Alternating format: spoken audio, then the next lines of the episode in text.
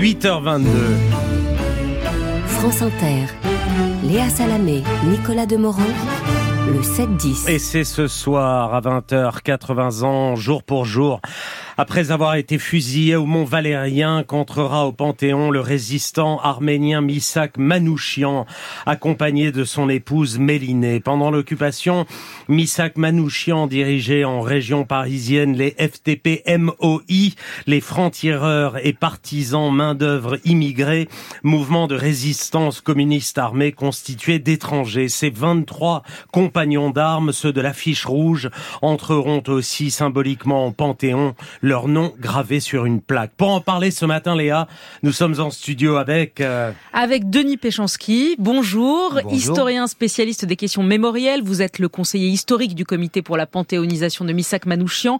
Vous êtes notamment le co-auteur du documentaire qui est passé hier soir sur France 2, Manouchian et ceux de l'affiche rouge, magnifique documentaire, et le commissaire de l'exposition Vivre à en mourir, Missak Manouchian et ses camarades de résistance au Panthéon, exposition qui ouvrira dans la crypte du Panthéon après-demain. Katia Guiragossian, vous êtes la petite nièce de Missak et de Méliné Manouchian. Votre grand-mère était la sœur de Méliné. Votre documentaire Missak et Méliné Manouchian sera diffusé demain à 23h sur France 3.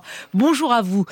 Et puis c'est au Mont Valérien et en votre présence, Katia Guiragossian, que vous, Robert Birnbaum, vous avez reçu le 18 juin dernier la Légion d'honneur pour vos actes de résistance au sein des jeunesses communistes. À 97 ans, vous publiez vos mémoires de guerre, 16 ans résistant chez Stock. Et bien, merci d'être là également ce matin. À 97 ans, ça nous fait plaisir. Bah vous êtes très en forme. Bienvenue, bienvenue. C'est plus près des 98 que des 97. Oui, mais je, je... c'est bon. Tant qu'on n'y est, pas, C'est bien de me rajeunir. Alors d'abord, on voulait savoir ce que vous ressentez tous en ce jour important tout de même pour la République et pour la France. Pour la première fois, des étrangers font leur entrée au Panthéon. Qu'est-ce que ça représente pour vous, Katia Guiragossian Quel sentiment vous ce matin ce matin, je suis très ému. Euh, déjà, nous avons tous assisté à, la veillée hier soir euh, au Mont Valérien, qui était magnifique. Euh, vraiment, c'était un moment très très émouvant, avec la flamme ravivée et puis les portraits de des 23. C'était c'était cette jeunesse qui portait ces 23. C'était vraiment vraiment un beau moment. Et évidemment, symboliquement, c'est très fort. Euh, il y a peu de figures auxquelles, euh, autour de laquelle on peut se réjouir aujourd'hui.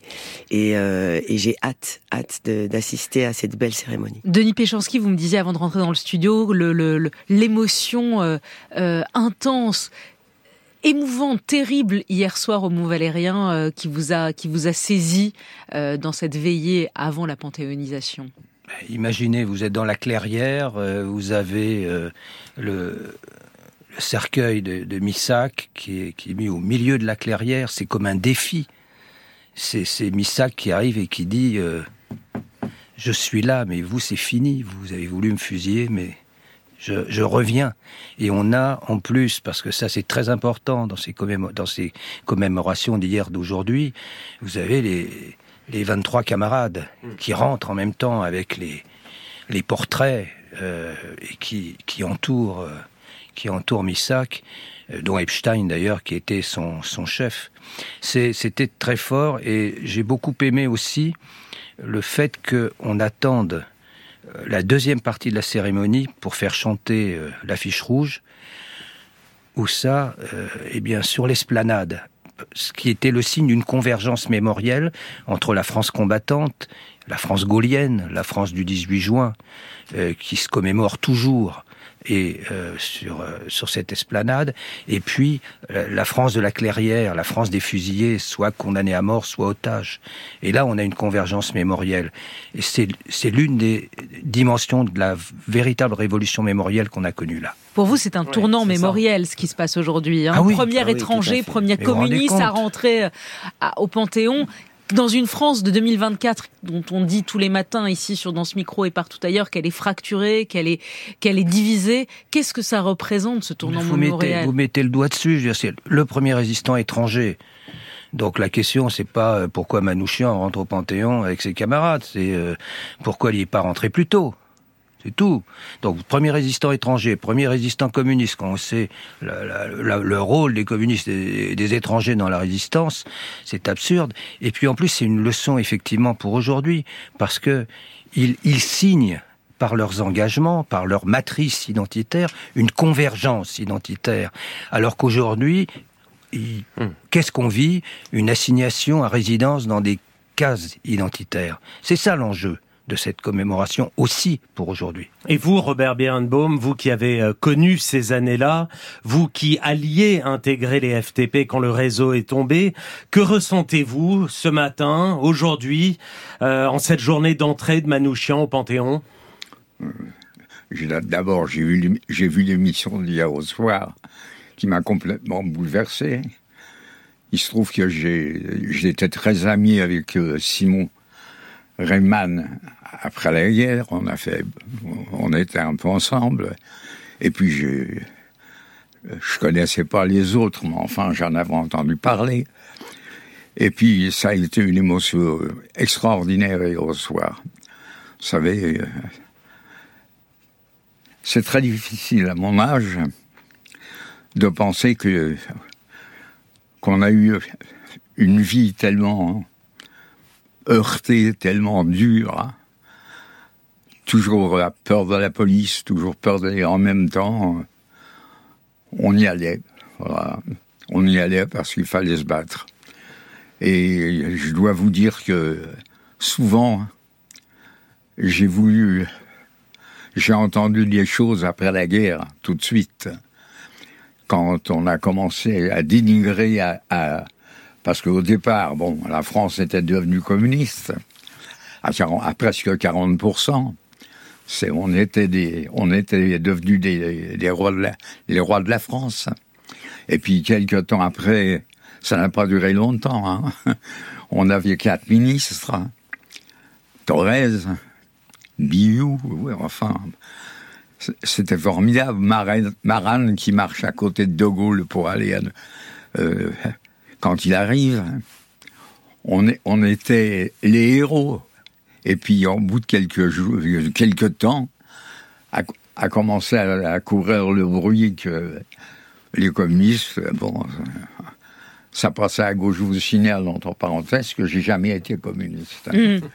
Mais, mais, mais, juste, dit, oui, mais juste Sur, sur la figure de Misak Manouchian, euh, pour le jeune homme de 16 ans que vous étiez, euh, qui allait rentrer dans les FTP, il représentait quoi, Manouchian, pour vous? C'était un héros? C'était c'était c'était quoi? Bah, Vous savez, à l'époque, je connaissais pas son nom. Hein.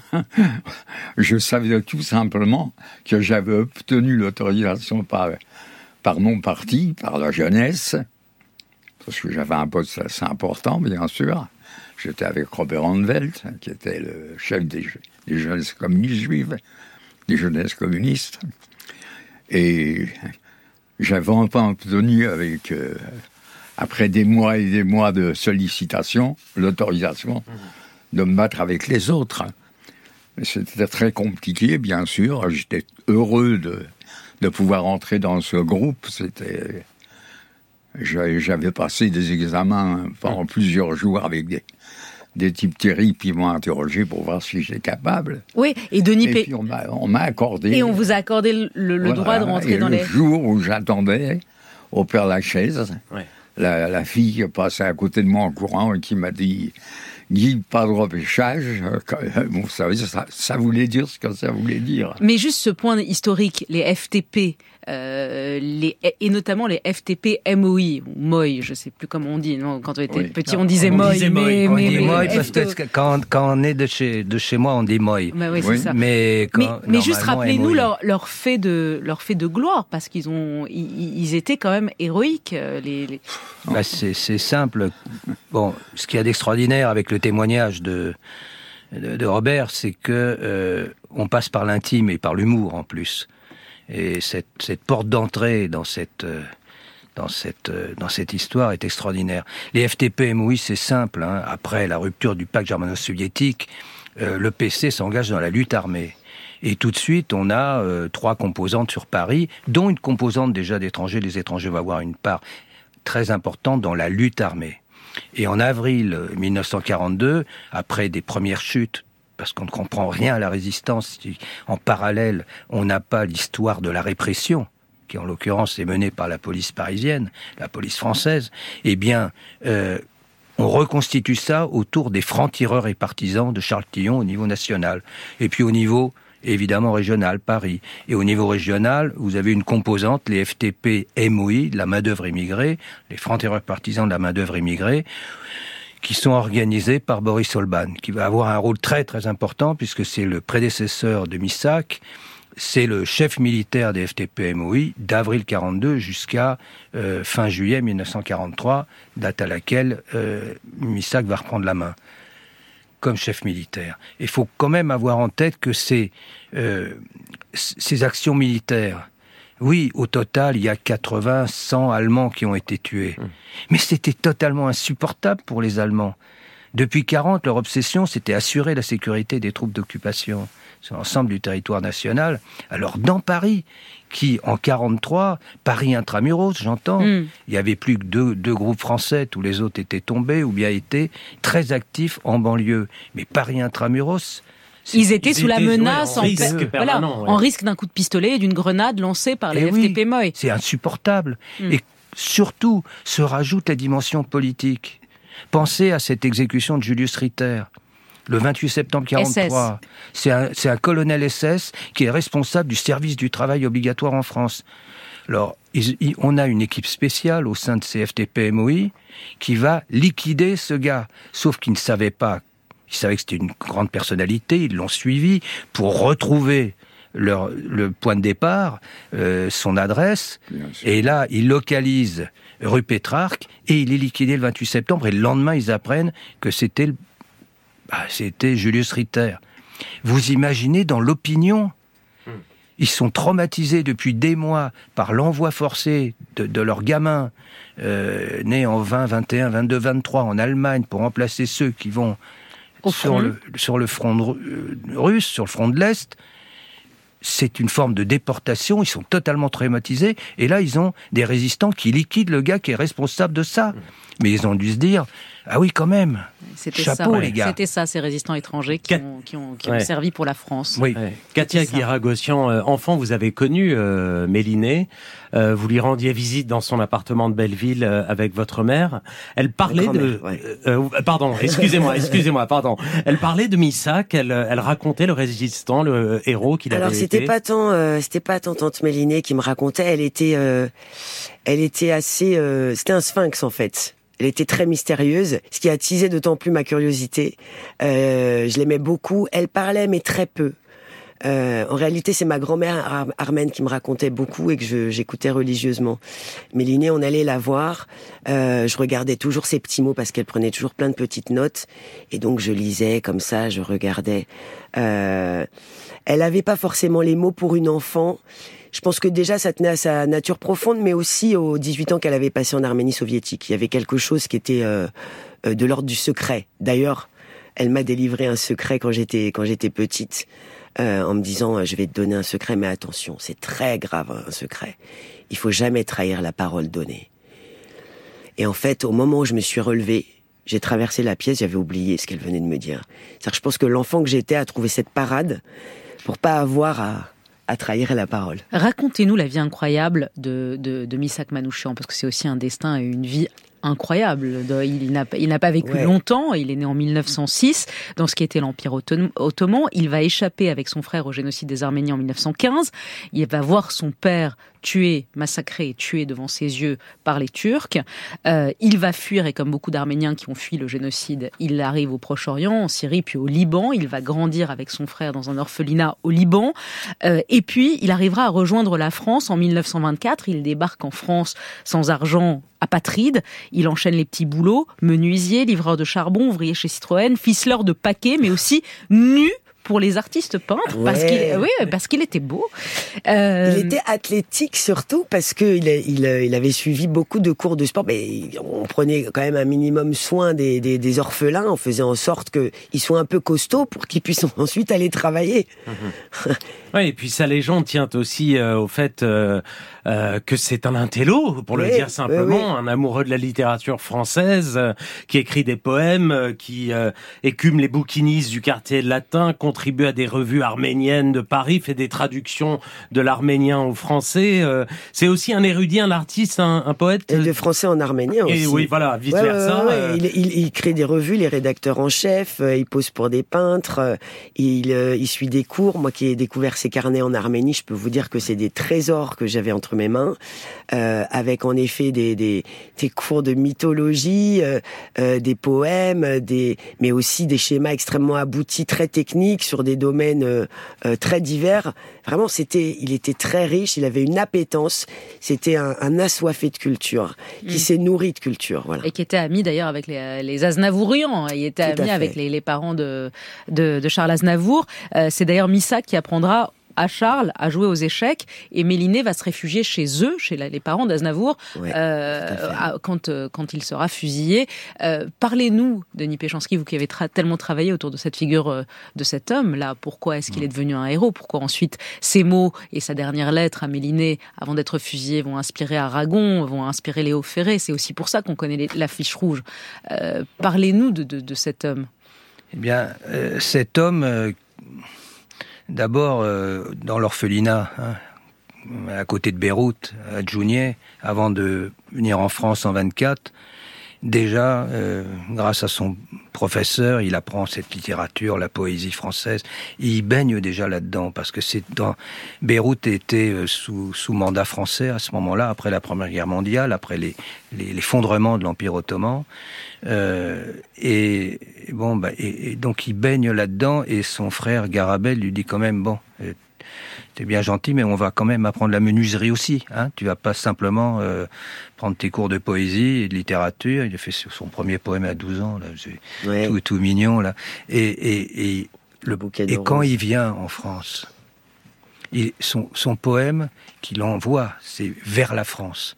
Il a un amour pour le pays qu'il accueille qui est d'ailleurs partagé par tous les, tous les immigrés qui vont se retrouver dans les FTP. Oui, c'est ça qu'il faut comprendre. C'est qu'il y a, ils ont la matrice euh, communiste, universaliste, euh, et puis euh, les origines les plus diverses, italiens, juifs d'Europe centrale orientale, espagnols avec Celestino Alfonso, et bon, et et puis ils ont, ils partagent cet amour pour la Révolution française.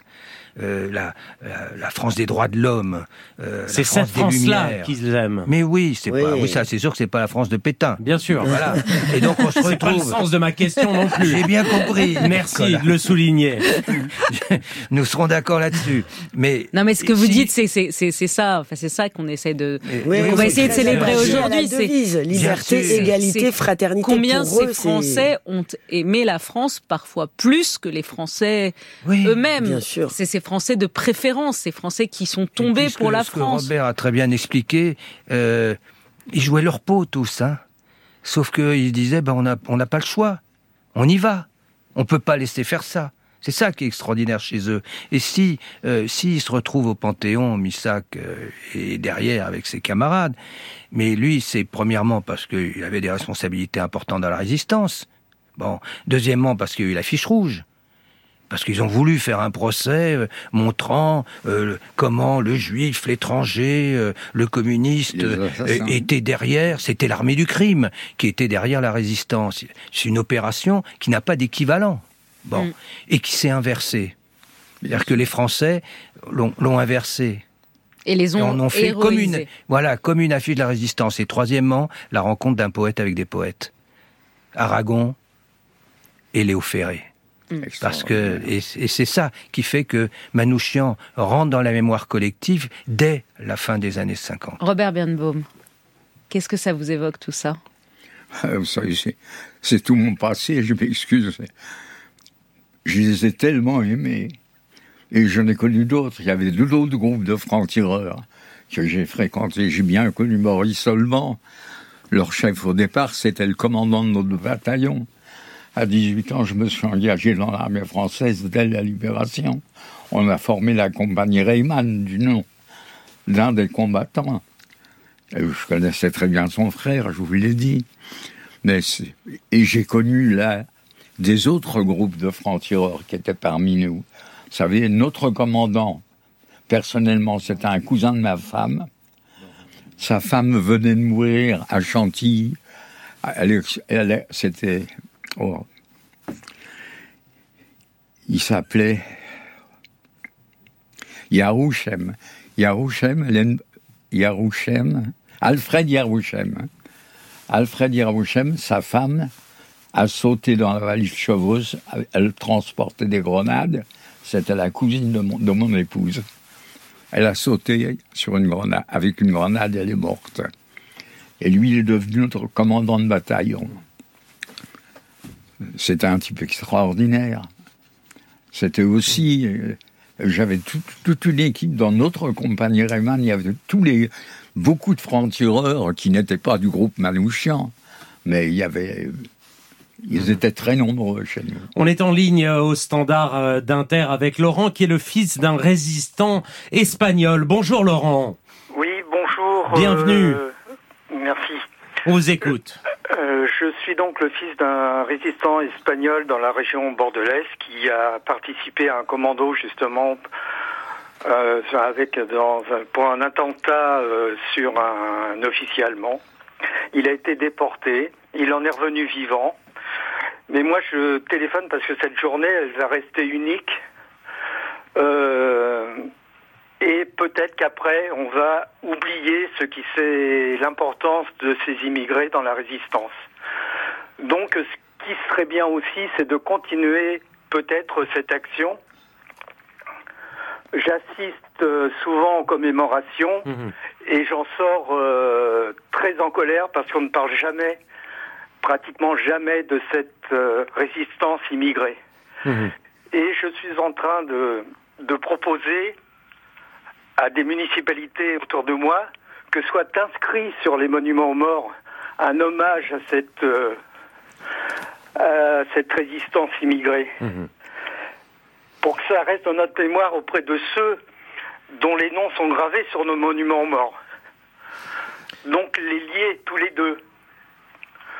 Parce qu'on cite les, Français, bien sûr, et moi je, je pars très en colère souvent, mm. Parce que euh, on oublie ces gens-là, on, oublie ces immigrés qui ont donné leur vie, qui ont souffert après, et ça me met à chaque fois en colère. Et on entend votre grande émotion, euh, Laurent, ce matin. Merci d'avoir témoigné euh, euh, au standard d'Inter. Denis Péchanski, dans le cadre des travaux de cette panthéonisation, vous vous êtes replongé dans des recherches historiques sur la résistance. Vous vouliez retrouver les résistants étrangers morts pour la France pour les décorer de la Légion d'honneur.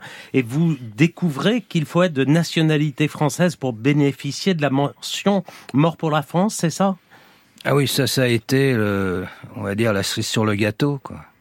Parce que quand je parle de révolution mémorielle, elle est aussi là, elle est dans la reconnaissance des morts pour la France. C'est une loi qui a été promulguée en 1915 et j'avais pas travaillé dessus. Je travaille quand même depuis quelques décennies sur la deuxième guerre mondiale.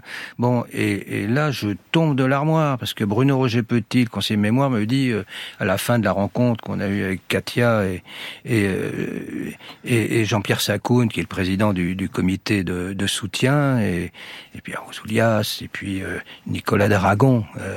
je dis ça parce que Pierre Ouzoulias, sénateur communiste, Nicolas d'Aragon, maire LR de Valence.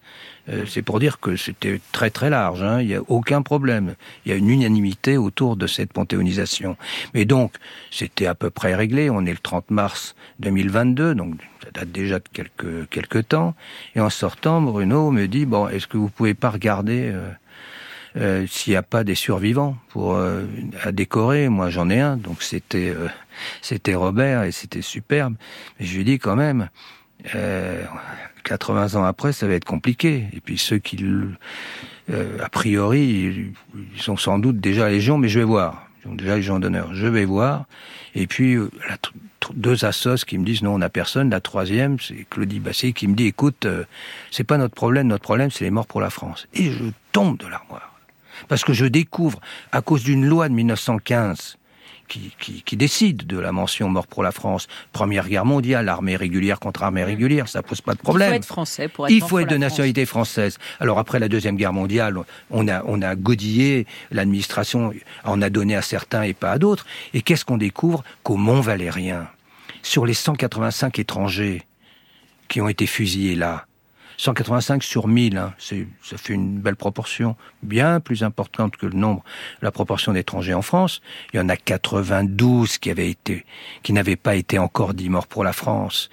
Et sur les 92, il y avait Xivats qui était sur la fiche rouge. Dernière question à vous, Katia Guiravussian. Il nous reste quelques secondes pour euh, répondre aussi à l'auditeur sur euh, qu'est-ce qui va se passer demain, une fois la panthéonisation passée? On va oublier. Je sais que c'est quelque chose qui vous tient à cœur et que vous allez voir les jeunes aujourd'hui pour leur dire ils avaient, ils avaient, ils avaient votre âge. Bah moi régulièrement j'allais dans les collèges euh, voir les jeunes justement et leur dire voilà quel âge tu as toi 15 16 ans bah voilà imagine tu es résistant et en règle générale, j'essaie toujours de les ramener à leur réalité. Donc je dis, voilà, tu es sur les réseaux, qu'est-ce que tu donnes comme info de toi sur les réseaux? Et en règle générale, je dis, en deux secondes, on t'a logé. Donc déjà, bon, euh, essaye de garder un peu plus d'infos par devers toi et de pas tout livrer de toi, de ta vie, parce qu'on sait, voilà, que tu vas à tel endroit, tel endroit, tel endroit, et tout de suite, ben, c'est concret pour eux. Et donc ça les saisit. Euh, mais toute cette année, évidemment, il va y avoir des expositions, il va y avoir, euh, il y a beaucoup de documentaires, il y a beaucoup d'œuvres, il y a beaucoup de livres qui sortent, et on espère évidemment que ça ne s'arrêtera pas là. De mon côté, moi, je vais essayer, je pense, de faire une maison Manouchian et des résidences d'artistes, parce que Manouchian est vivant et que je veux lui retirer son habit de martyr, et, et voilà. Merci. Merci, beaucoup à tous, les, trois. Denis Péchanski, Katia Guiragossian et Robert Birenbaum. Je donne le titre de votre livre, Robert, 16 ans résistant, publié chez Stock. Publiez donc vos mémoires à 98 ans. Bravo. Et merci d'avoir été à ce micro.